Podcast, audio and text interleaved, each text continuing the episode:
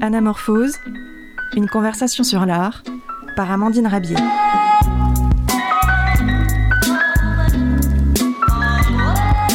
Bienvenue sur Cause Commune 93.1 FM. Vous pouvez aussi nous retrouver en ligne sur cause-commune.fm. Aujourd'hui, je reçois l'écrivain Cédric Gras qui nous raconte. J'ai pris conscience que si ce n'était pas moi, personne ne s'attellerait à cette ahurissante histoire. Je ne voulais pas qu'elle disparaisse dans le noir. J'ai fini par m'en faire un devoir. Dès lors, je me suis chaque jour un peu plus enfoncée dans des recherches fiévreuses. J'ai été happée par ces vies folles, de décennies qui ne l'étaient pas moins, dans un pays qui l'a toujours été. L'histoire ahurissante dont parle Cédric Gras était jusqu'alors une histoire oubliée, celle de deux alpinistes, deux frères, Vitali et Yevgeny Abalakov. Le premier est ingénieur, le second artiste, peintre, sculpteur. Deux alpinistes donc, aux aptitudes hors normes, dont les ascensions extraordinaires les érigent en héros de l'alpinisme durant la période soviétique.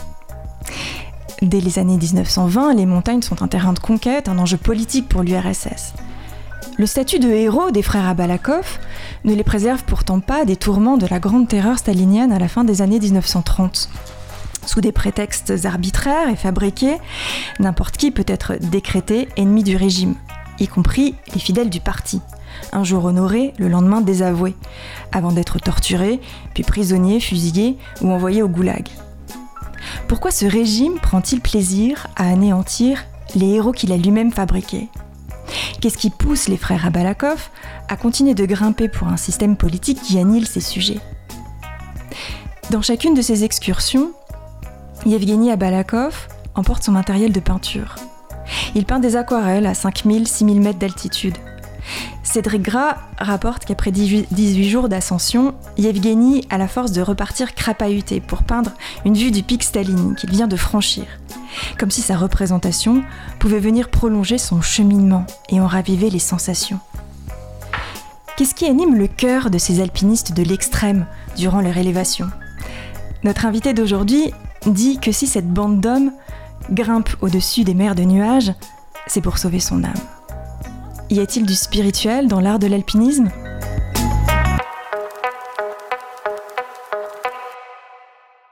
Bonjour Cédric Gras. Bonjour Amandine. Euh, c'est aussi pour sauver votre âme que vous grimpez? Oui, bah moi je grimpe beaucoup, moins bien. Mais il y a une chose qui m'a toujours frappé, c'est quand j'ai commencé à voyager, cette expression de bout du monde. Tout le monde disait euh, Allez, je pars au bout du monde. Et puis, ce faisant, les gens partaient effectivement très loin. Euh, alors, il y en a qui allaient jusqu'au Cap Horn. Euh, et en, fait, c'est un truc complètement rétro, d'imaginer que le bout du monde, il est à l'horizontale. C'est une, théorie platiste, en fait. les gens imaginent que la Terre est plate, alors le bout du monde, il est le plus loin possible, euh, mais dans la dimension horizontale. Et moi, je me suis toujours dit que sur une Terre ronde, mhm. ben, en fait, le, bout du monde, il, il confine forcément à, au ciel, quoi, à l'espace, et le, bout du monde, c'est les montagnes. Et d'ailleurs, euh, tous les peuples, euh, de quelque culture qu'ils soient, s'y sont jamais trompés. Pourquoi on a mis des croix sur le sommet des montagnes? Pourquoi euh, les bouddhistes ont imaginé que c'était la demeure des dieux? C'est bien que c'est l'endroit du sacré, quoi. C'est la fin de notre planète. Donc oui, je pense qu'il y a quelque chose de très spirituel dans la montagne. On va y revenir.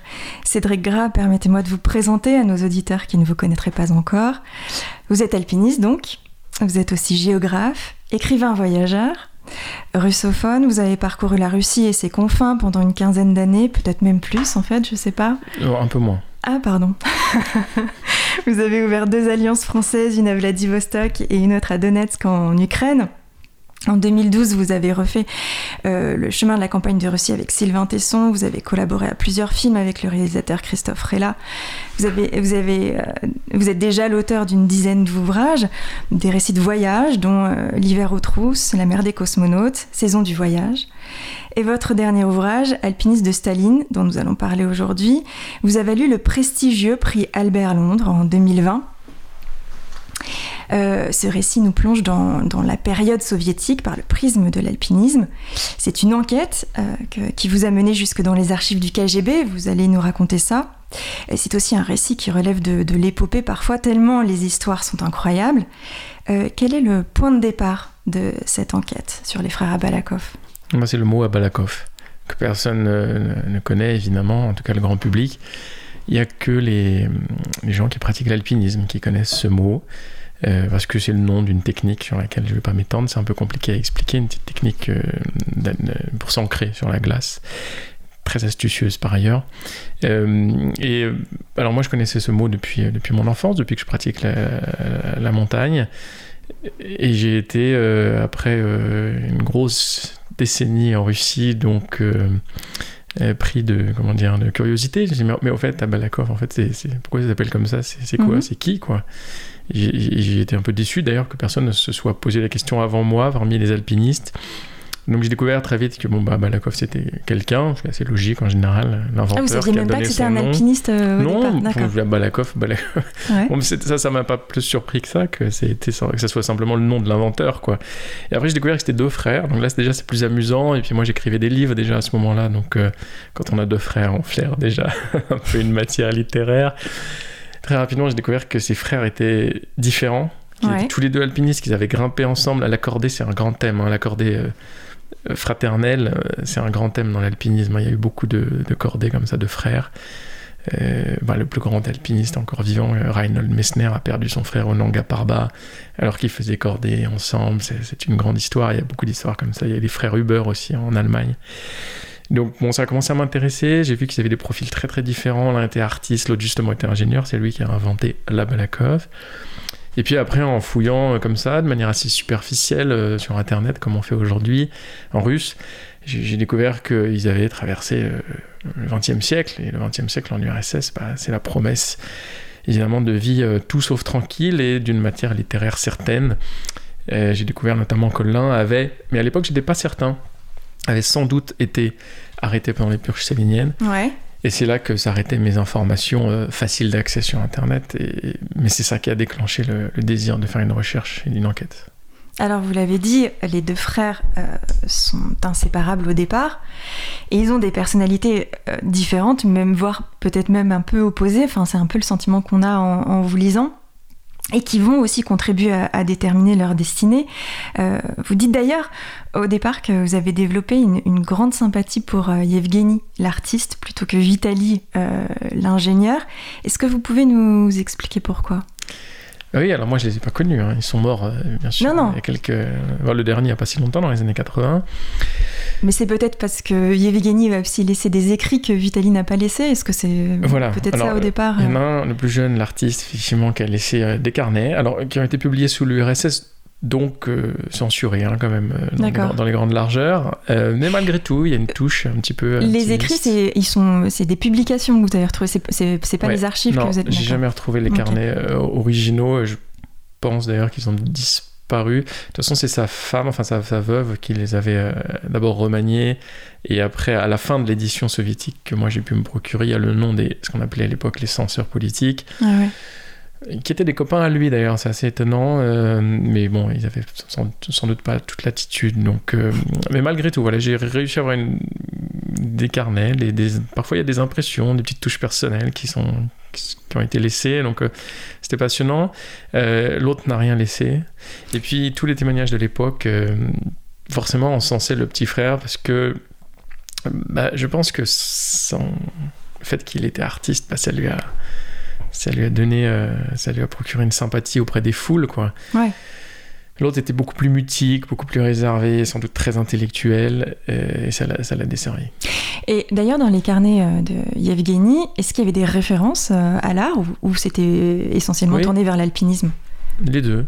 en tout cas, il mentionne régulièrement que dans son sac à dos, il y a un chevalet peinture pinceau euh, qui monte ça jusqu'à très haut. Hein. Il parle même de 6000 voire plus. J'ai eu du mal à, y croire à certains moments. Alors quand il est à plus de 6000 mètres, euh, on n'est plus dans la peinture. Là, c'est des croquis avec des crayons à papier. Mais enfin, à plus de 6000 mètres, en général, on a les doigts un peu gelés. Je pense un peu engourdis. C'est difficile, à mon avis, quand même d'être précis. Mais bon, c'est ce qu'il dit, pourquoi pas. Euh, en tout cas, le, fait est là. C'était quelqu'un qui, avait envie, sans doute, de d'immortaliser les paysages qu'il voyait. Ses camarades aussi, il a fait pas mal de portraits. Ah ouais Ouais, mais c'est souvent des croquis au crayon à papier, effectivement. Alors, mais vous dire en altitude aussi En altitude, bah oui, sur les camps de base, c'était ses compagnons de cordée. Euh, alors, c'était une époque où la photographie n'était pas aussi euh, démocratisée qu'aujourd'hui. Peut-être qu'aujourd'hui, euh, il aurait pris son appareil photo et j'en sais rien. Mais en tout cas, il y avait un souci, euh, un souci d'immortaliser la beauté. Et c'était quelqu'un qui était très impressionné, je pense, par la beauté de la montagne. Euh, pas que de la montagne d'ailleurs, parce qu'il voyageait euh, d'abord euh, pour atteindre le pied des massifs euh, à travers l'Asie centrale, l'Ouzbékistan, le Tadjikistan, qui était à l'époque des mondes presque qui sortaient du Moyen Âge musulman. C'était encore les routes de la soie, c'était presque Marco Polo, quoi. Donc il y avait- en tout cas cet amour de, l'art. Alors c'est une peinture très réaliste, évidemment. hein. Euh, je pense qu'il voulait sauver. C'était aussi pour sauver euh, ses souvenirs, certainement. Ouais. Mais c'était, euh, vous imaginez, dans les années 30, grimper, c'était pas avec le matériel d'aujourd'hui, donc c'était des sacs à dos très très lourds, hein, des équipements vraiment pesants, inconfortables, c'était des sacs à dos beaucoup plus gros qu'aujourd'hui, et lui en plus, il se rajoutait du matériel de peinture. En plus euh, de- de- d'obligations et d'objets qui devaient euh, transporter aussi euh, euh, à la demande du régime. Enfin, on va y revenir, mais votre livre montre très bien comment l'alpinisme devient un enjeu du rayonnement soviétique et comment les montagnes deviennent un territoire de conquête à la gloire du régime. Et l'objectif donc de l'alpinisme communiste, vous le dites, c'est de désacraliser les montagnes euh, et de faire reculer un peu les, les- les superstitions, mais aussi d'une certaine manière euh, d'y déposer d'autres objets de culte. Oui, eh ben, on leur faisait monter euh, effectivement des bustes. Bah ouais. de Staline, de Lénine, de Marx aussi, il y en a eu. Euh, parfois plein d'objets aussi, euh, des plaques commémoratives, enfin tout ça a été, était évidemment euh, des références au régime, à la révolution, au bolchevisme, etc. on a une idée de, de la dimension de ces bustes et oui, en quoi, alors ils sont pas énormes. hein. Ouais. Parfois d'ailleurs ils sont ridicules sur les photos. Enfin, il n'y a pas beaucoup de photos, mais euh, les quelques-unes que j'ai retrouvées, euh, c'est presque ridicule. C'est euh, 15 cm de haut. Ah d'accord. c'est pas des bustes en bronze. hein. Ok. C'était des. ah, Bon, à l'époque, il n'y avait pas les technologies d'aujourd'hui. Enfin, c'était déjà des espèces de. Je sais pas, de, les, les premiers plastiques, peut-être, je sais pas. D'accord. Euh, Ou des résines peut-être. non? Résine, ouais, ils faisaient ça au, au plus léger, évidemment. euh, Moi j'imaginais, euh, une statue d'un alors, mètre. bah, C'était euh. pas possible de monter à 7500 mètres. Le pic Staline, c'est quand même 7500 mètres à l'époque. oui. C'est une des plus hautes ascensions de, de l'histoire de l'humanité, hein, quand euh, Yevgeny Arrive là-haut. Donc, euh, non, non, ça, ça aurait pas été possible. Mais le régime les obligeait à, à monter ça, en plus du drapeau euh, soviétique, par ailleurs. Et euh, ça, c'est, ça rejoint ce, qu'on disait en introduction, c'est-à-dire la montagne, qui est au, au plus près du ciel, forcément est le siège du, du- du sacré. Et dans énormément de républiques centra-asiatiques, caucasiennes, en Mongolie aussi, euh, il y avait des croyances associées à, à ces sommets. On imaginait que c'était euh, la demeure de je ne sais quelle déesse, euh, sachant que l'islam d'Asie centrale, à l'origine, est, est très mêlé à des superstitions de, de cet ordre-là, à de l'animisme. Donc on pouvait, il y avait un syncrétisme hein, quand même. Ouais. On grimpait pour vérifier qu'il n'y ait pas de divi- divinité qui se logeait. Alors les locaux voulaient pas justement monter Ouais. parce qu'on les embauchait comme porteurs, mais eux ils disaient non, on va être punis par la déesse machin. Et, et les soviétiques ils disaient ben non non, tu vois mon petit gars, tu vas venir avec nous puis nous on va te montrer là-haut, il n'y a, y a pas de y a pas de dieu, il y a, y a- y a personne. Mhm. Euh, c'est comme quand Gagarine, euh, euh, le premier homme dans l'espace, euh, revient en revenant euh, dira je n'ai pas vu Dieu. Euh, voilà, c'est de cet ordre-là. Euh, et ça c'est très intéressant. Euh, D'ailleurs, gare à ceux qui auraient l'idée saugrenue de, se délester même provisoirement de ces bustes. Vous dites, vous, vous évoquez par exemple euh, euh, ce groupe d'alpinistes qui, lors d'une tempête, abandonne provisoirement un buste sur les pentes de l'Elbrouz. Et, euh, et ils écopent de, de 10 ans de camp, je crois, c'est ça? Ouais, alors moi j'ai pas retrouvé, je, je- je l'ai mis au conditionnel euh, dans le livre. Ouais. je sais plus ce que j'emploie comme formule, mais évidemment, ça, c'est des choses qui n'ont pas pu être écrites euh, nulle part. Euh, C'était trop risqué. Donc, euh, c'est des histoires qui, qui ont été racontées par les, les alpinistes soviétiques après la chute de l'URSS. Euh, quel crédit on peut leur euh, accorder euh, À mon avis, un, un crédit assez important, parce Ouais. qu'à l'époque, on allait au goulag pour trois fois rien. Là, on est encore sous Staline. hein. Après Staline, évidemment, ça sera différent. Donc, cette histoire est certainement vraie.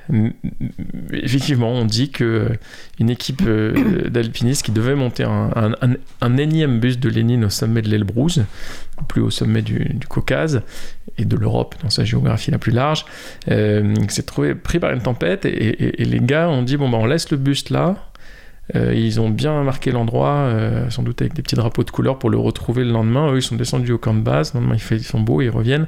Ils voulaient revenir. Et, en fait, euh, redescendus au camp de base, on leur dit, mais n'êtes pas allé au sommet, une tempête, c'est pas possible. Le buste, il est où? Ils expliquent la situation et boum, goulag. La conquête passe aussi par le fait de rebaptiser les sommets avec des noms marxistes. Enfin, on découvre d'ailleurs, je connaissais pas du tout. Enfin, je- beaucoup de nos auditeurs connaissent pas cette, cette géographie-là, aussi bien que vous en tout cas, Cédric Gras. Et, euh, et on découvre le pic Staline, le pic Lénine, euh, dont d'ailleurs les récits d'ascension des frères Abalakov sont euh, folles. Enfin, Bah, c'est incroyable, les, C'est les récits sont fous. qu'on connaît pas bien. Mm. Alors, on parle beaucoup de l'Afghanistan là ces derniers jours. On est là aux frontières de l'Afghanistan. Ouais, Euh, le Pamir, euh, c'est la frontière avec l'Hindoukouche derrière. oui. Euh, On, on est dans cette géographie-là. Et à l'époque, c'était euh, c'était tout à fait inconnu des soviétiques eux-mêmes. C'est-à-dire que c'est pas des alpinistes purs et durs comme aujourd'hui, des sportifs. C'est des alpinistes explorateurs. On les envoie pour lever la carte. D'ailleurs, Yevgeny, il est peintre. Euh, Mais on utilise ses qualités euh, de dessinateur pour qu'il réalise des croquis euh, topographiques, Ouais. des systèmes glaciaires. Et il a beaucoup fait ça aussi. C'est aussi pour ça qu'il prenait ses crayons Yevgeny en montagne, mais Yevgeny à Balakov. Donc cette Oui, il y géographie. avait un travail d'exploration aussi. Il mettait Exactement. sur carte un territoire qui était complètement encore inconnu. Mais c'est ce qui fait le charme, je pense, de toutes leurs ascensions, c'est qu'ils savent pas comment accéder à la montagne. Euh, ça leur prend des mois, d'ailleurs. hein. C'est pas comme aujourd'hui où, euh, euh, évidemment, l'alpinisme c'est pas forcément simple, mais vous avez des, ce qu'on appelle des topos, c'est-à-dire des gens qui sont passés avant vous et qui vous expliquent l'itinéraire avec force de dessin, euh, croquis, schéma, etc., etc.. Là, on est, c'est le contraire de ça, c'est vraiment de l'exploration. Mais cette géographie, euh, on connaît quand même les, mots, je pense. Enfin, le Pamir, même si les gens savent pas localiser ça sur la carte précisément, j'imagine que ça leur dit quelque chose. Puis il y a une chaîne de montagne qui est sublime, et celle-là, elle est peut-être moins connue. C'est alors on, l'appelle en, en Asie centrale, on les appelle les Tian Shan, ce qui veut dire les monts célestes. Euh, et ça, c'est une montagne qui est loin, c'est un massif qui est loin d'être anodin. Il y a plusieurs sommets au-dessus de 7000 mètres et qui est absolument superbe. Vous les avez gravis? Non, non, alors euh, j'ai- j'aimerais, mais je suis beaucoup moins fort que vous le laissez entendre à l'antenne. je, je me débrouille un peu en montagne, mais c'est quand même des grosses expéditions. Et quand je faisais mes recherches, j'ai plutôt privilégié le. J'ai essayé d'accéder plutôt à chaque camp de base pour aller rencontrer des gens, voir les lieux, etc. Il y a, il y a simplement le pic Lénine où j'ai essayé de monter un peu, et puis finalement j'ai coincé vers 6000 mètres. Que 6000 mètres. Mais dans ces endroits-là, c'est, c'est... nous on est habitués à ces glaciers alpins. mais, euh, Ils fondent d'ailleurs. On en parle tous les jours et, c'est vrai, c'est, c'est tout à fait marquant. Mais ils- malgré tout, c'est des glaciers qui descendent assez bas. On- à partir de, de, de, de- de 1000 mètres euh, sur la mer de glace, vous êtes déjà sur un glacier. Dans ces régions-là qui sont désertiques, euh, la glace commence beaucoup plus haut. C'est-à-dire Mhm. à 4000 mètres, c'est rien en fait. Vous n'êtes même pas encore sur un glacier, vous êtes encore en short Ouais. avec des baskets. Enfin, en short, pas tous les jours, il peut faire froid, mais. Donc, les problèmes, ils commencent à 6000 mètres. L'URSS aussi façonne l'alpinisme euh, euh, à l'image de son idéologie communiste. Et euh, vous parlez par exemple de l'alpinisme utile. Euh, C'est-à-dire que il ne faut, on, on grimpe pas pour son plaisir en fait. Il faut que ce soit, euh, c'est c'est un peu un, un- un sport de bourgeois sinon. Et c'est- c'est c'est pas compatible avec euh, l'idéologie communiste. Bah, c'est, ce dont on vient de parler. C'est-à-dire l'idée de lever la carte, par exemple, ça, c'est l'alpinisme utile pour le pouvoir soviétique. Et parce que le, le pouvoir bolchevique était un peu embêté avec l'alpinisme. Ouais. Il fallait absolument intégrer ça à l'idéologie marxiste-léniniste. On pouvait pas faire un truc gratuit simplement pour le plaisir d'aller se balader en montagne. Ça, c'était bourgeois. ça. Mm. Donc on a cherché et, assigné des tâches à l'alpinisme. Et lever la carte en, en était une. Euh, il y a eu après la prospection de, de minerais, euh, qui a beaucoup occupé d'ailleurs les frères Abalakov. Mhm. Il fallait encadrer des géologues en montagne euh, qui cherchaient des gisements. Euh, c'est les principales tâches qu'on leur a assignées. Et, et cette idée, moi j'ai appelé ça l'alpinisme utile, mais c'est par... euh, euh, euh, c'est un clin d'œil à ce titre extraordinaire d'un livre de Lionel Terray, qui est un grand alpiniste français et qui avait écrit Les conquérants de l'inutile. Voilà. Et ça, ça, ça c'est la version occidentale de l'alpinisme, les conquérants de l'inutile. Et les soviétiques, eux, ils voulaient, faire ils voulaient que ça soit utile à, à ce qu'ils appelaient la construction du communisme. Et l'alpinisme utile évince toute idée de contemplation, du coup. Est-ce que c'est compatible Eh avec oui, ben- la manière dont on pratique Yevgeny Dans les peint. carnets de Yevgeny, je l'ai cité dans Ouais. le livre, il y a un moment où il s'est- Alors, est-ce que c'est lui qui se fait reprendre? Est-ce que sont plusieurs à contempler la montagne? Mais il y a un commissaire politique qui débarque Absolument. et il dit, je sais plus ce qu'il dit, pas de contemplation, quelque chose comme ça, du minerai, du minerai. Voilà. Et, et Yevgeny le rapporte dans son carnet, ça a dû le marquer, je pense. Il faut aussi que vous nous parliez euh, des, des alpiniades, de ces ascensions de masse. C'est incroyable. Bah, ça, c'est un truc purement communiste. Euh, C'est-à-dire que l'occidental, lui, ce qu'il voulait, c'était euh, déflorer les cimes, être le premier à l'Everest, le premier sur telle montagne. Mais une personne ou deux, ça suffisait, quoi. Une cordée, euh, c'était bon. Et puis l'homme occidental, enfin la femme occidentale, pardon, l'alpinisme occidental, c'est justement moins il y a de personnes, mieux c'est, quoi. Être seul face à la montagne. Il y avait du solo, d'ailleurs, il y avait la pratique du solo qui se développait. Et alors chez les communistes, c'était impossible. En fait, plus on est de, de fous sur la montagne, et mieux c'est, plus c'est impressionnant. C'est-à-dire si on arrive à hisser 50 personnes sur un sommet, ça c'est du record. Et eux, ils étaient très fiers de ça, alors que les Occidentaux, ils, enfin, ils étaient pas au courant. Mais ils auraient regardé ça avec, des, des- des- des- avec les yeux écarquillés. C'est complètement absurde. C'est le contraire de, finalement, de, du contact qu'on peut avoir avec la montagne. Euh, donc, ils montaient comme ça, des, parfois 100, 200, 300 personnes. Euh, alors, sur des montagnes assez faciles, parce que quand elles sont euh, acérées, pointues et techniquement difficiles, euh, on peut pas mettre autant de gens au sommet et il n'y a pas autant de personnes qui peuvent les monter. Donc ça se faisait sur l'Elbrouz, qui est, c'est un volcan, l'Elbrouz, donc c'est assez confortable, il y a de la place là-haut.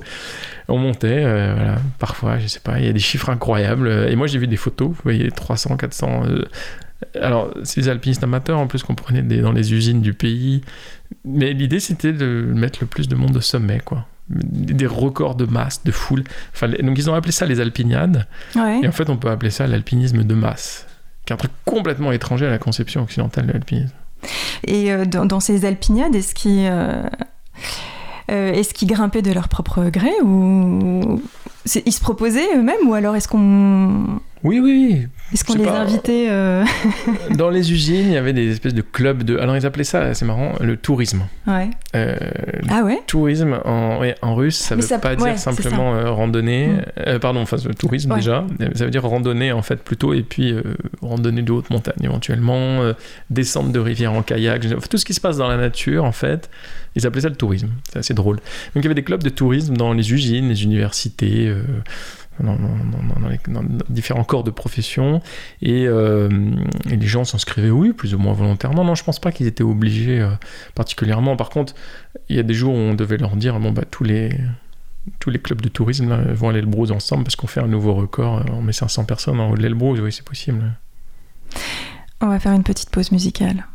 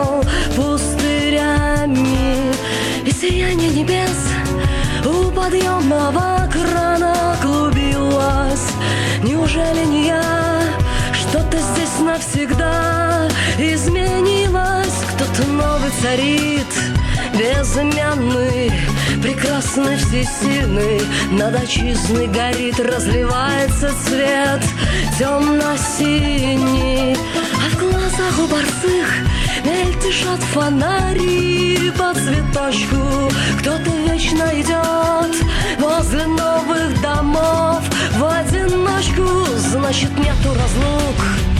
Значит, зря мы просили прощения у своих мертвецов. Значит, нет для зимы возвращения Остается одно. По земле проходить Бестревожно. Невозможно отстать Обгонять только это возможно.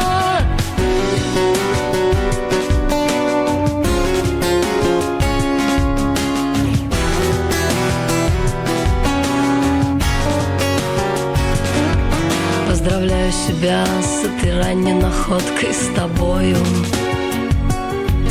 Поздравляю себя с удивительно горькой судьбою. С этой вечной рекой, с этим небом в прекрасных осинах. С описанием утрат, за безмолвной толпой магазинов. Слава Богу, чужой, никого я здесь не обвиняю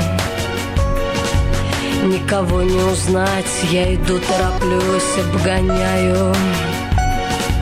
Как легко мне теперь от того, что ни с кем не расстался.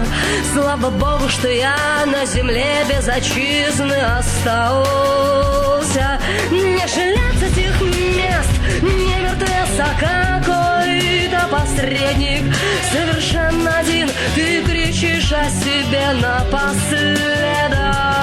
Никого не узнал, обознался, забыл, обманулся. Слава Богу, зима, значит я никуда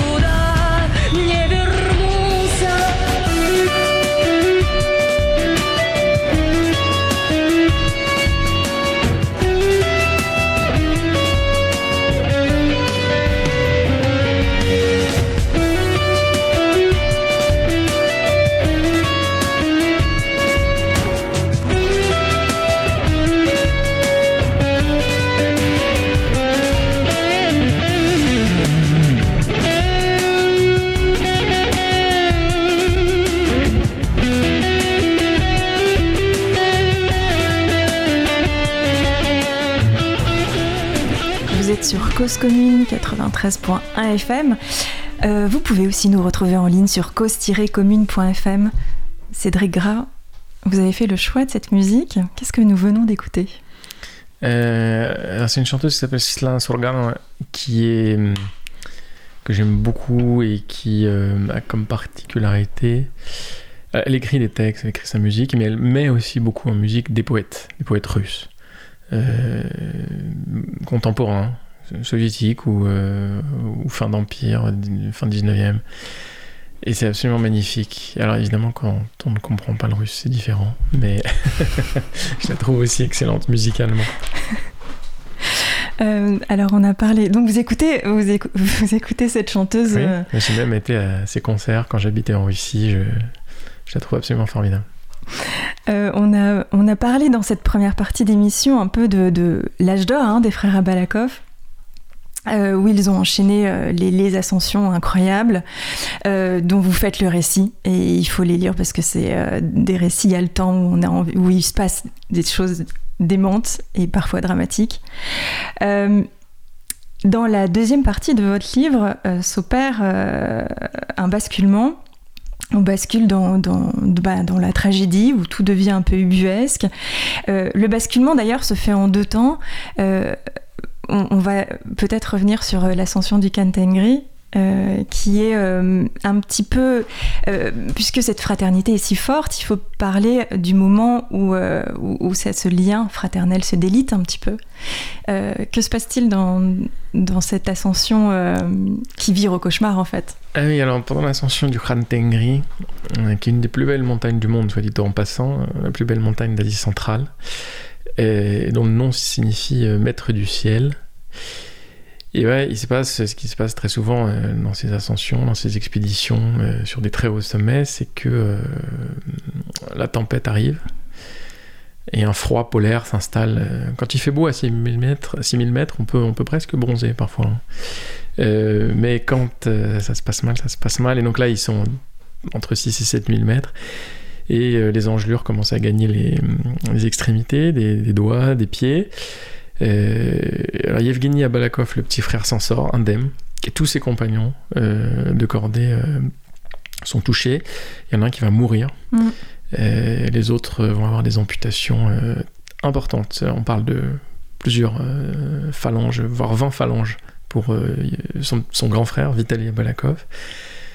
Et évidemment, ça, ça creuse, ça commence à creuser un fossé important parce que Oui, parce que les amputations font que Vitali. On pense en tout cas que Vitali pourra pas regrimper. c'est fini, il est Ouais. handicapé, c'est terminé.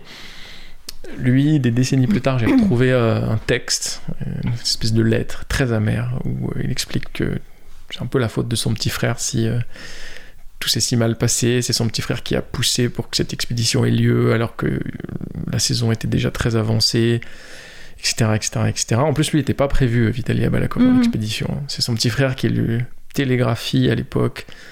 Euh, Vitaly est au Caucase, euh, l'autre est en Asie centrale. Il dit Viens, viens, viens, parce qu'ils viennent de perdre un, un de, leurs com- de leurs camarades qui était très malade, il pouvait plus participer à l'expédition. Vitaly prend un train, il fait 3000 km à travers les déserts d'Asie centrale pour rejoindre l'expédition, tout ça pour au final Dans des équipements en plus très rudimentaires. Ah bah là, on- hein. pas grand monde qui ferait ça aujourd'hui avec ce matériel. Et, euh, et au final, Vitaly se retrouve handicapé euh, et sa carrière est terminée. quoi. C'est- fini. Il, il est jeune, je sais plus quel âge il a, 30 et quelques. Terminé.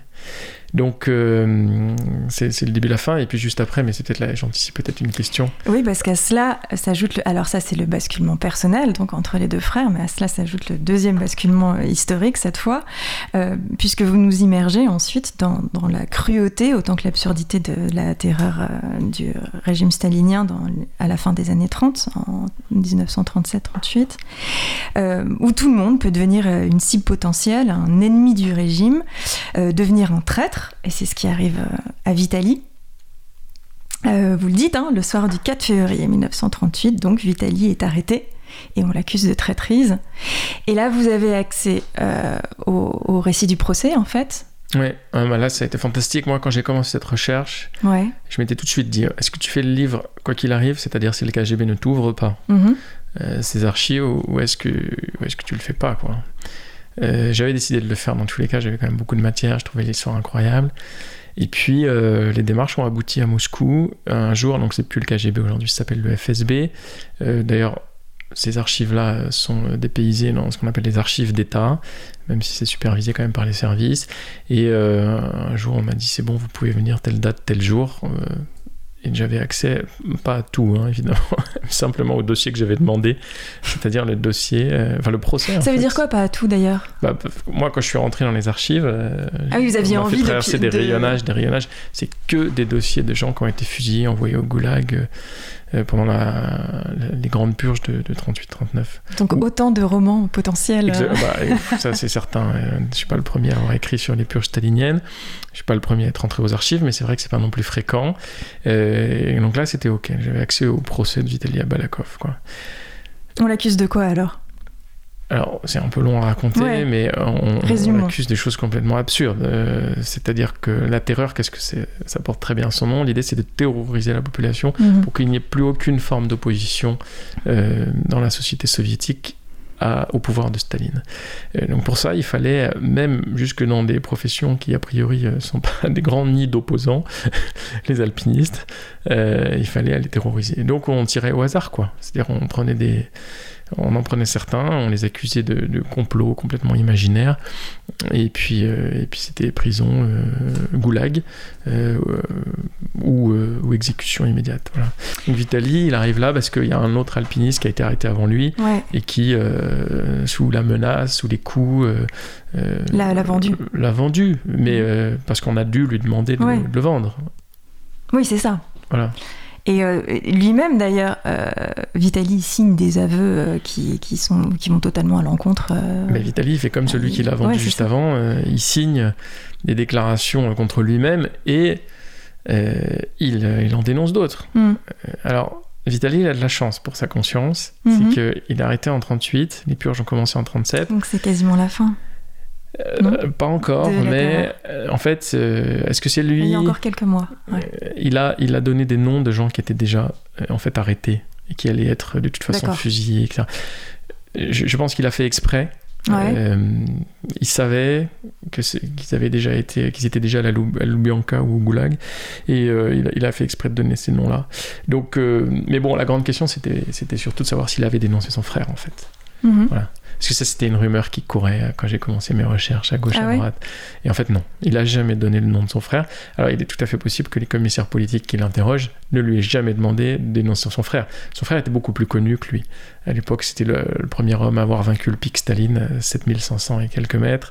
Euh, il avait une renommée double, en fait, celle de l'alpiniste et celle du, du peintre sculpteur. Il gagnait des prix dans les expositions pan-soviétiques de l'époque avec ses tableaux, ses sculptures. Euh, Et oui, c'est ça, parce que pendant que Vitali euh, est torturé euh, par le, par le. NKVD, c'est ça Ouais.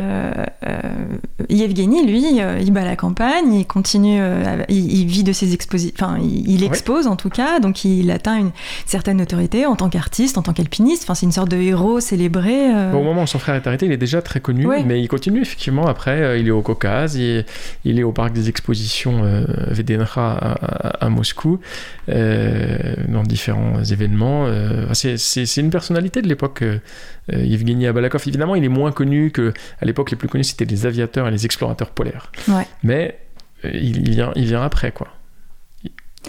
Euh, finalement, au départ, vous, on a une attirance en tout cas euh, vers euh, Yevgeny Abalakov qui paraît plus sympathique, plus charmant, puis à, à qui tout réussit en plus. Mais finalement, euh, Vitali, c'est lui qui donne toute la matière à, à votre roman, c'est lui qui donne le, le- le romanesque à votre livre, c'est Ah bah, lui le- qui donne la matière tragique. euh, Le passage des purges staliniennes, évidemment, euh, c'est. et le rebondissement aussi euh, de, du Cantengri, enfin c'est, c'est-à-dire que sa vie tragique euh, vous donne de la matière, vous, pour, euh, Je, je vois que vous militez pour. euh, pour la réhabilitation, de. Vitali. Mais c'est un peu ce que vous faites aussi à, à la fin du livre. Oui, parce que c'est vrai qu'au début de mes recherches, j'étais fasciné par Yevgeny Abalakov. En plus, bon, je pratique l'alpinisme, et tous les témoins disent que c'était un, un gars qui était incroyablement fort. Ouais. Euh, et son Il a frère, une telle facilité. Vous racontez, voilà, dans le récit, on sent qu'il survole tout le monde, qu'il a une facilité incroyable tout, et tout le monde. Vous racontez même à un moment Ouais. Que qu'il a, il a, il a froid à force d'attendre les autres, quoi, parce que c'est tout le temps ce qu'il fait. Il fait des allers-retours pour. Euh, Sur l'ascension du pic Staline, ce Ouais. qui est incroyable, c'est que celui qui, qui organise l'expédition au pic Staline, c'est euh, un gars qui s'appelait Gorbunov, qui était l'ancien secrétaire personnel de, de Vladimir Ilyich Lénine. C'était un, un mec assez incroyable lui aussi dans son genre. hein. C'était un politique, un bolchevique qui a beaucoup œuvré pendant la Révolution et dans le premier gouvernement bolchevique. Et en plus, il faisait de la montagne. Voilà, c'est ça. un- une facette de sa personnalité qui n'était pas du tout connue avant que j'écrive ce livre. Et moi, j'ai retrouvé son nom partout. C'est lui qui veut aller au pic Staline, en hommage à Staline. En plus, bon, il comprend que les purges arrivent, il a envie de, de se mettre bien euh, avec, le Soviet suprême, on va dire, même si Staline, c'était pas le Soviet suprême. Et, et donc, Gorbunov, il sait qu'il doit atteindre le pic Staline. Il, est obligé de réussir. Si- si- sinon, en fait, tout- toute son entreprise de, de- de- de- de- va, tomber à l'eau et Staline va, plus, elle va être déçue plus qu'autre chose. quoi. Ouais. Et en fait, lui, c'est un apparatchik qui pratique moins l'alpinisme que Yevgeny, et puis il est plus âgé, et puis il est beaucoup moins fort, tout simplement. Et il est incapable d'atteindre le pic Staline. Il monte très haut, hein, quand même, Gorbunov. On ne sait pas très bien jusqu'à quelle altitude, mais il est allé au moins jusqu'au dernier camp. Et, en fait, il est complètement dépendant à la fin de Yevgeny Abalakov, qui à l'époque est un orphelin sibérien qui, émerge en 1933, personne ne le connaît encore. Et cet oligarque très important, ce bolchevique, qui, joue sa vie en fait politique, est dépendant de ce petit gars euh, qui va aller porter le, buste de Staline à 7500 mètres. Et grâce à ça, Gorbunov pourra acclamer la victoire. euh, du coup, on n'avait pas intérêt euh, à inquiéter euh, Yevgeny. Je pense que sa notoriété l'a, sauvé. De toute façon, euh, ils n'allaient pas non plus arrêter tous les alpinistes, hein, même s'il y en a beaucoup quand même qui ont été fusillés. Euh, donc il y en a forcément qui devaient passer euh, au travers du filet et Yevgeny en a fait partie. Certainement que sa notoriété l'a, l'a aidé, mais c'était pas non plus une garantie 100% hein, d'être un homme connu. Il y a beaucoup, beaucoup de célébrités qui sont tombées pendant les purges staliniennes. Une seconde pause musicale.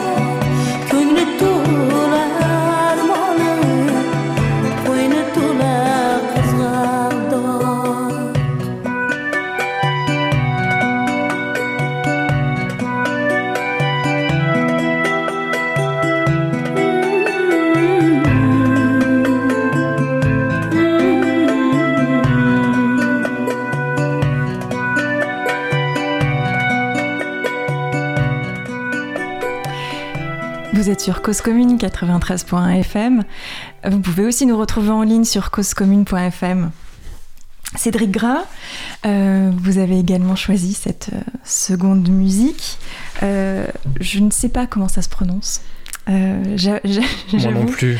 j'avoue avoir regardé sur Google Traduction pour la traduction et j'ai même écouté la prononciation et là je ne m'y aventurerai pas, je l'ai oublié. Mais je crois que c'est C'est Ourkiz, un truc comme ça, c'est ça? Sans doute, mais c'est de l'ouzbek. Ouais. Euh, toute l'Asie centrale, euh, ce sont des langues euh, tu- turciques en fait. Alors moi, je je ne les comprends pas. Mais c'est une, c'est une chanson que je connais depuis très longtemps, qui m'avait beaucoup fait rêver d'Asie centrale. Je la connaissais avant même de mes premiers voyages là-bas. Ça fait partie Ah oui. de, de cet univers un peu euh, qui, qui vous emmène vers une destination. Alors ça signifie jeune fille libre. Ah, c'est parfait, c'est d'actualité. Et justement, les femmes sont très présentes dans votre, euh, dans votre livre. Vous faites beaucoup euh, de portraits de femmes euh, combatives. Elles, elles- elles ont leur place dans- d'ailleurs dans le milieu masculin de l'alpinisme. Aujourd'hui, Alors, d'abord à l'époque euh, soviétique, et peut-être qu'on peut bifurquer euh, aujourd'hui. Oui, non, aussi, non, mais c'est- un excellent sujet. Euh, Il y, a, il y a plusieurs choses. C'est que là, on... c'est l'URSS. c'est le communisme. Et le communisme n'a n'a pas que des défauts. Mhm. En tout cas, à l'époque soviétique, quand même, il y a eu une libération des mœurs, libération de la femme, notamment en Asie centrale, euh, parce qu'évidemment, dans, la, société euh, russe, bon, c'était patriarcal, euh, très orthodoxe, très religieux. Il y avait, il y avait quand même du travail, mais en, Asie centrale encore plus. Là, c'était carrément la, la. Enfin, ils appellent ça le, ils appellent ça le là-bas. Donc, les soviétiques ont, levé le voile, quoi, et ont, réussi à moderniser la, société centra-asiatique dans toutes ces, régions qui sont aujourd'hui le Tadjikistan, le Kyrgyzstan, euh, l'Ouzbékistan, beaucoup. Alors, l'alpinisme, c'est encore la phase euh, suivante. Euh, C'était plutôt des Slaves qui pratiquaient l'alpinisme, mais il y a eu quand même pas mal d'a- d'alpinisme, euh, d'alpinistes féminines locales. Ouais, la compagne de Vitali, Valentina Tcheredova. Tcheredova, c'est ça? Ouais. Elle grimpe Elle grimpe. Alors, elle, elle vient de, de Krasnoyarsk, comme Vitaly, se sont connus euh, jeunes là-bas. Mhm. Euh, bon, elle, elle était très sportive hein, de- de- dès le début et elle a suivi Vitaly effectivement euh, euh, pendant toute sa carrière. Elle a en parallèle fait une carrière d'alpiniste féminine. C'était un peu la première grande alpiniste soviétique. Elle a été la première femme sur la plupart des sommets d'Asie centrale et elle a été, je crois, aussi la première à obtenir le le titre de à l'époque- ça s'appelait maître des sports en alpinisme Euh, donc c'est c'est quelqu'un qui a marqué euh, l'histoire de son sport effectivement Ah ouais. Vous évoquez aussi beaucoup Ella Maillard dans votre livre. Oui, bah ça c'est amusant parce que alors Ella Maillard, donc, elle est passée un peu, avant les frères Balakov, hein, mais ça s'est joué à peut-être deux ans dans, cette région du monde. Elle a écrit un livre qui s'appelle euh, Des sables rouges au Mont Céleste, justement cette chaîne de montagnes euh, frontalière de la Chine. Et euh, elle a rencontré, à défaut de rencontrer les frères Balakov, elle a, rencontré pas mal de leurs camarades en fait. Et, en relisant son livre, j'ai- retrouvé beaucoup de noms que le lecteur ne connaît pas, mais qui, qui moi me parlaient.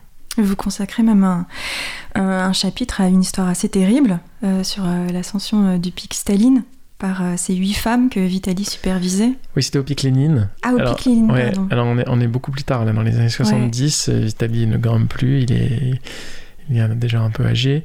Euh, et euh, par contre, il est chef du, du camp de base ouais, du, Mhm. du, du pic Lénine pendant, un- pendant une expédition. Et euh, huit femmes, c'est l'équipe euh, soviétique euh, féminine, on va dire, se sont données comme, comme, comme défi de, traverser le pic Lénine. Vous montez par une voie, vous redescendez par une autre. Donc c'était justement, alors il y avait des femmes de toutes les républiques socialistes soviétiques. Il y avait, je sais pas, il y avait une Tadjik, il y avait une, une Kirghize, une, une etc., etc.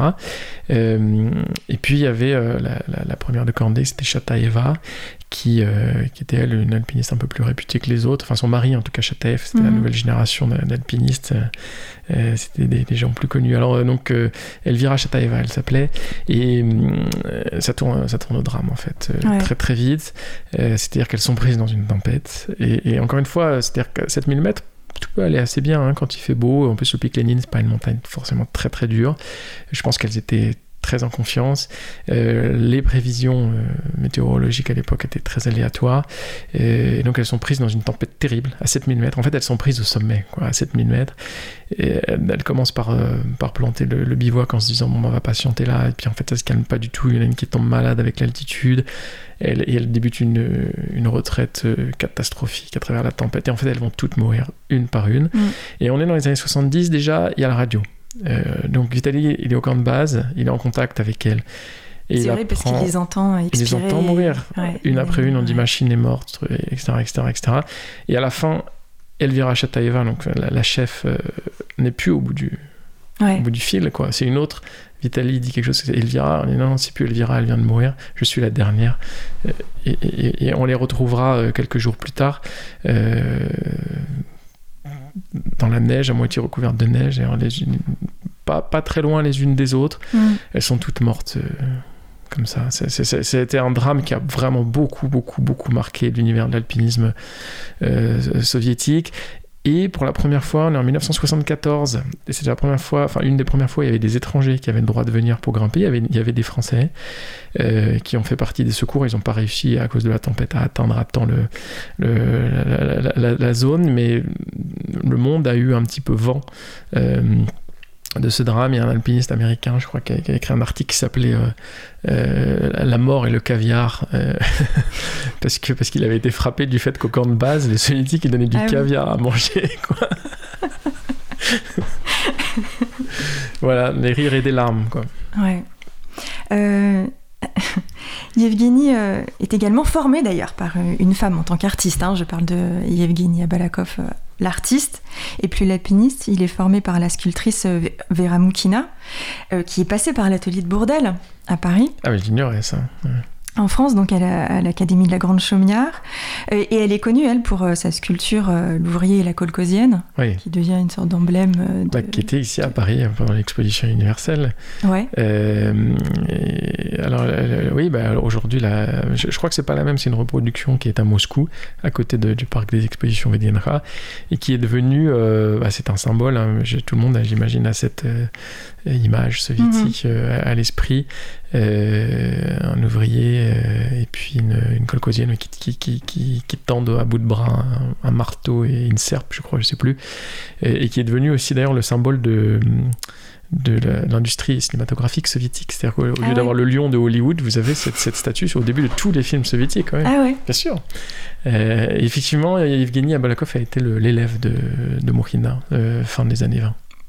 Alors, ce qui est étrange quand même, euh, c'est que bien que Yevgeny Abalakov soit un artiste reconnu durant la période soviétique, aucune des œuvres de Yevgeny euh, n'est aujourd'hui visible au public. Euh, aucun de ses tableaux n'est conservé dans des, collections muséales. Euh, ses sculptures, les sculptures qui ont été commandées, ont été, j'imagine, pour la plupart détruites. Je crois que vous en aviez vu Alors- une quand même, euh, il me semble- vous l'évoquez dans votre livre, il me semble. Moi, j'ai vu euh, une sculpture euh, très connue de lui, qui est, qui est exposée aujourd'hui, qui a été restaurée Ouais. et qui est exposée. Il y, a, il y avait un buste de, Est-ce que- de Lénine Ouais. qu'il avait, fait pour, sur commande pour la ville de, de Kerch en Crimée, qui a été détruit par les nazis pendant l'invasion. Euh, alors après, moi j'ai vu son fils à Moscou. J'ai retrouvé son fils, qui est un homme âgé, complètement hanté par son père. Euh, il s'est pas remarié, il a pas fait d'enfant. Et je sais pas si euh, je peux faire un peu de psychologie de comptoir, mais Je vous en prie. j'ai- l'impression que son père ne, lui a pas laissé de répit. Enfin, en fait, il est hanté par la mort de son père. Il m'en a pas parlé, mais c'est une mort accidentelle et lui, il a beaucoup de soupçons. Il pense qu'il a été assassiné. Et, et donc, son fils. euh, On peut pas lui en vouloir de suspecter ça, parce Non, que la elle- mort de Yevgeny est aussi. euh, très bizarre. Et à l'époque soviétique, on avait le droit d'avoir à peu près tous les soupçons. C'est pas comme aujourd'hui où le complotisme est quelque chose de moins facile.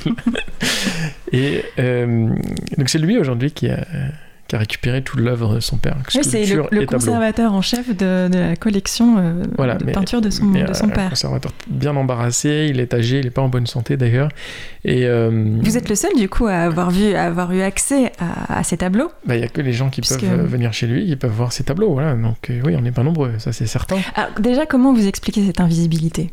De de C'est compliqué. production Ils sont complètement ou- oubliés, les frères Abalakov, Ouais. aujourd'hui en Russie, mais comme beaucoup de héros soviétiques en fait. Euh, C'est ce que j'allais vous demander, c'est-à-dire que quand euh, on passe à côté de cette sculpture, la- la- la- la- à Moscou, ouais, oui, oui, qui les reste gens de- ne savent pas qui ouais, c'est. non. personne ne Ah bah, sait. euh. les, les gens qui ont connu l'époque soviétique, si. Alors, les gens qui faisaient ne serait-ce qu'un peu de randonnée ou à l'époque soviétique, ils savent parce que euh, donc le grand frère qui était un, un- un inventeur, ingénieur, qui a inventé donc cette technique d'alpinisme qui m'a guidé vers eux, Mhm. il avait, il avait inventé, euh, créé un sac à dos. Et euh, à l'époque, c'était pas le. Je sais pas pourquoi j'ai le sac à dos de Dora l'exploratrice en tête, je suis désolée. À l'époque, il n'y avait pas un choix de sac à dos euh, monstrueux comme aujourd'hui dans nos magasins de sport. Il y avait un seul sac à dos en fait. Et tout le monde avait un sac à dos à Balakov. Donc les gens de, de- de même des années 80, euh, ils, ils connaissent le sac à dos à Balakov. Je pense que le, le nom leur dit quelque chose. Mais sinon, ils sont largement oubliés malheureusement. Et donc euh, le fils a, a beaucoup de, de Yevgeny, le petit frère, a beaucoup de, de mal à convaincre un musée de prendre euh, les tableaux euh, et les sculptures de, de Yevgeny Abalakov. Alors, il y a eu euh, à Krasnoyarsk, dans leur maison natale, qui existe encore un projet de musée. Mhm. De musée. Ça s'est pas fait. Non, non, il est, il est très embarrassé. Vous pouvez nous décrire euh, certaines de ses œuvres? C'est quel, quel genre de peinture euh, Ben, moi, je suis pas du tout un expert, mais je trouve Qu'est-ce que vous avez vu en tout cas? C'est- Et c'est quoi les sujets? Ce sont des paysages, Ah c'est bah, de la c'est montagne. des paysages, ouais, et puis des gens qui rencontrent parfois. Il a fait beaucoup de, de bustes aussi de- en sculpture. Ouais. Et c'est marrant parce qu'il a fait des bustes, euh, bon, alors, des choses un peu politiques parfois, mais ça devait être des commandes. Et puis parfois, il a fait des bustes de, de copains, quoi. Ouais. Ce qui est assez rigolo. Euh, mais c'est des gens qui sont oubliés. y a- il y a- c'est beaucoup des sportifs. Donc bon, ces tableaux, bah, c'est la montagne. Moi, il y a un tableau que j'aime beaucoup qui, euh, qui reproduit. Enfin, qui, pardon, qui, illustre un, glacier, euh, le plus long glacier du monde, d'ailleurs, s'appelle le glacier Fitchenko, j'y vais la semaine prochaine. Euh, et je, trouve qu'il y a une beauté dans ce tableau, cette langue glaciaire qui, serpente entre les montagnes. C'est un tableau très simple, c'est un tableau assez réaliste. Bon, je ne sais pas trop comment en parler. Alors, vous parlez euh, très bien de tableaux imaginaires dans, Saison du voyage. Vous consacrez un très joli chapitre euh, euh, au nom de tableau. Vous parlez de votre magasin d'images, votre musée imaginaire, tous ces paysages que, vous avez encadrés dans votre mémoire. Est-ce que, comme Yevgeny, qui utilisait l'aquarelle pour prolonger un peu son cheminement alpin, la peinture peut agir comme une réminiscence de vos voyages? Oui, bah, enfin, là, dans Saison du voyage, je m'étais amusé avec les noms de tableaux, Ouais. plus qu'avec les tableaux. Oui, oui. Je, je trouve que littérairement, le nom de tableau, c'est presque un- encore mieux que le haïku. Quoi. Je, je trouve ça extrêmement. euh, Enfin, c'est complètement anodin. Et, et- et, enfin, moi, je trouve qu'il y a une poésie incroyable. Quoi. Vous êtes devant un tableau, et, je sais pas, imaginons euh, un tableau qui s'appelle Femme au collier bleu. Enfin, moi, ça, je trouve ça extraordinaire en fait. J'ai même pas besoin de, de voir le tableau. Et je, je m'étais amusé avec ces noms de, de tableaux. Et c'est vrai que dans le souvenir, euh, on dit on a des images en tête, mais en fait, euh, je pense que la, la distance, la réminiscence déforme un peu l'image. Mhm. C'est déjà une interprétation, et on est déjà dans l'art, en fait, on est plus proche du tableau que de la photographie, me semble-t-il. Et c'est pour ça que je disais tout ça. Dans l'idée donc euh, d'approfondir le savoir-faire de la peinture de paysage, on a un, scienti- un scientifique qui est peintre aussi, qui s'appelle euh, Carl Gustav Carus, et qui va se concentrer donc euh, sur la peinture de paysage, et il va produire d'ailleurs des choses assez fabuleuses. Et il écrit aussi ce qu'il nomme une esquisse d'une physiognomonie des montagnes, où donc il va décrire et c'est là tout l'exercice d'ailleurs, de manière très précise, euh, les contours, les saillies, les fissures, euh, les natures de roches. Euh, et il pense que c'est en connaissant l'esthétique d'une montagne de, de façon euh, biologique et minérale qu'on va améliorer sa technique dans sa peinture de paysage.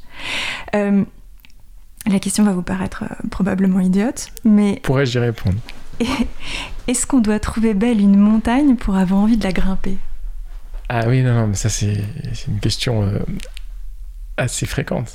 Mais euh, qu'on ne, qu'on ne pose pas aux alpinistes, que les alpinistes se posent à eux-mêmes, Ouais. en fait, bien sûr. Euh, ma, ma réponse, elle est claire, c'est oui. Je, je ne, je- je ne sais pas où les gens qui grimpent des montagnes, entre guillemets, laides, trouvent les ressources. Il y a une esthétique dans l'alpinisme, ça c'est... Ça se vérifie, je pense, euh, statistiquement. C'est-à-dire que... Alors évidemment, il y a le biais technique. Quand une montagne est trop compliquée, ben, on a moins de gens qui y vont, mais euh, vous avez des montagnes objectivement extrêmement belles, Ouais. euh, C'est- qui, ça veut qui dire attirent quoi les foules. Objectivement extrêmement belle. C'est quoi Alors, l'esthétique quand je dis objectivement, je veux dire que c'est communément admis. Ouais. Euh, effectivement, c'était peut-être pas le mot adéquat. Euh, en tout cas, la plupart des alpinistes C'est quoi les belles. critères ça pour, les euh, pour cocher euh, C'est des formes. Ouais. Je pense que ça dépend aussi beaucoup de l'environnement. Est-ce qu'il y a d'autres montagnes qui. Est-ce qu'elle elle est dégagée ou pas? Est-ce que le paysage autour est dégagé? On peut admirer sa beauté facilement. Euh, en général, je, je pense que ce sont des montagnes assez seules qui attirent le regard parce que d'un coup, elles occupent le ciel. Ouais. Y- alors après, ça peut être aussi la glace. La glace, c'est le monde immaculé, un monde merveilleux. Et parfois, il y a des espèces de rainures de glace. Il y en a une au Pérou, je ne sais plus comment elle s'appelle. euh, euh, L'Alpamayo, euh, qui n'est pas une des montagnes les plus hautes du monde, mais c'est une espèce de draperie des glaces absolument sublime. Alors le Khan Tengri, moi je le trouve super, c'est une espèce de pyramide, et puis en plus il y a une, facette, une, une face entière pratiquement qui est assez ocre, je sais pas ce que c'est comme rocher. Euh, vous avez des montagnes comme ça qui attirent l'œil et- et, Mhm. qui donc attirent les alpinistes. Mais ça, c'est clair et net. hein. Et est-ce qu'on étudie, quand on est alpiniste, est-ce qu'on étudie une montagne comme, euh, comme un musicien étudie sa partition? Avant de monter? Ouais. Ah bah oui, ah bah, euh, Ou Comme un chirurgien qui... euh, ceux qui ouvrent des voies Ouais. le font encore plus que les autres. C'est-à-dire qu'ils passent même des journées à la jumelle euh, à, à- à visiter, entre guillemets, à fouiller la paroi du, du Ouais, regard qui, pour qui comprendre. dissèque la façade euh, et passer. son anatomie. Bien sûr, ouais. Alors là, on est dans le détail, on n'est plus dans la, la- la- la- le, la- comment dire, le, le tableau de la montagne vu de loin, euh, l'esthétique, etc. Non, eux, ils cherchent des, des couloirs, des éperons, des, des endroits où ils, va- ils vont pouvoir s'engager pour atteindre le sommet. Euh, vous dites qu'en russe, euh, il y a deux mots pour définir la liberté. Une nuance qui n'existe Ouais, pas en, nous, français. Vous, vous pouvez nous, nous expliquer cette nuance? Oui, bah, il y, en a, il y a deux mots, donc svoboda et volia. Svoboda, c'est un peu la liberté telle que nous, on l'entendrait, la liberté de, de bouger, de s'exprimer, etc., etc. Et volia, c'est, c'est- moi, j'ai traduit ça par être en liberté. Euh, c'est-à-dire, quand on est dans la nature, par exemple, on a l'impression d'être en liberté, en fait. C'est-à-dire que c'est, pas un territoire qui est forcément euh, euh, soumis à une administration, donc avec une police, des lois, etc. On fait ce qu'on veut. Euh, donc, moi, j'ai la sensation, mais c'est mon interprétation aussi, un peu, que quand les Russes sont en proie à une limitation de leur svoboda, la liberté telle que nous on l'entend, bah, ils partent dans la nature parce qu'ils ont quand même un pays gigantesque et sous-peuplé. Et donc là, c'est volia, quoi. On est dans la nature, on est en liberté comme un animal peut être en liberté et non plus en cage, en fait. C'est cette euh, liberté-là qui vous pousse à voyager, Cédric Gras? Bah un peu, oui, bien sûr. Euh, bah, alors la, la volia, d'être en liberté dans la nature, par contre, c'est un peu de la survie. hein. C'est-à-dire qu'on, de même qu'on a gagné une liberté absolue, et ben on renonce à tout ce que, ce que la société, avec ses contraintes qu'on a envie de faire, nous apporte aussi comme confort. Bien sûr. Merci beaucoup, Cédric Gras, de nous avoir fait prendre euh, un peu de hauteur. Merci à vous, Amandine. Euh, merci Olivier Gréco pour la réalisation de cette émission. C'était Anamorphose par Amandine Rabier.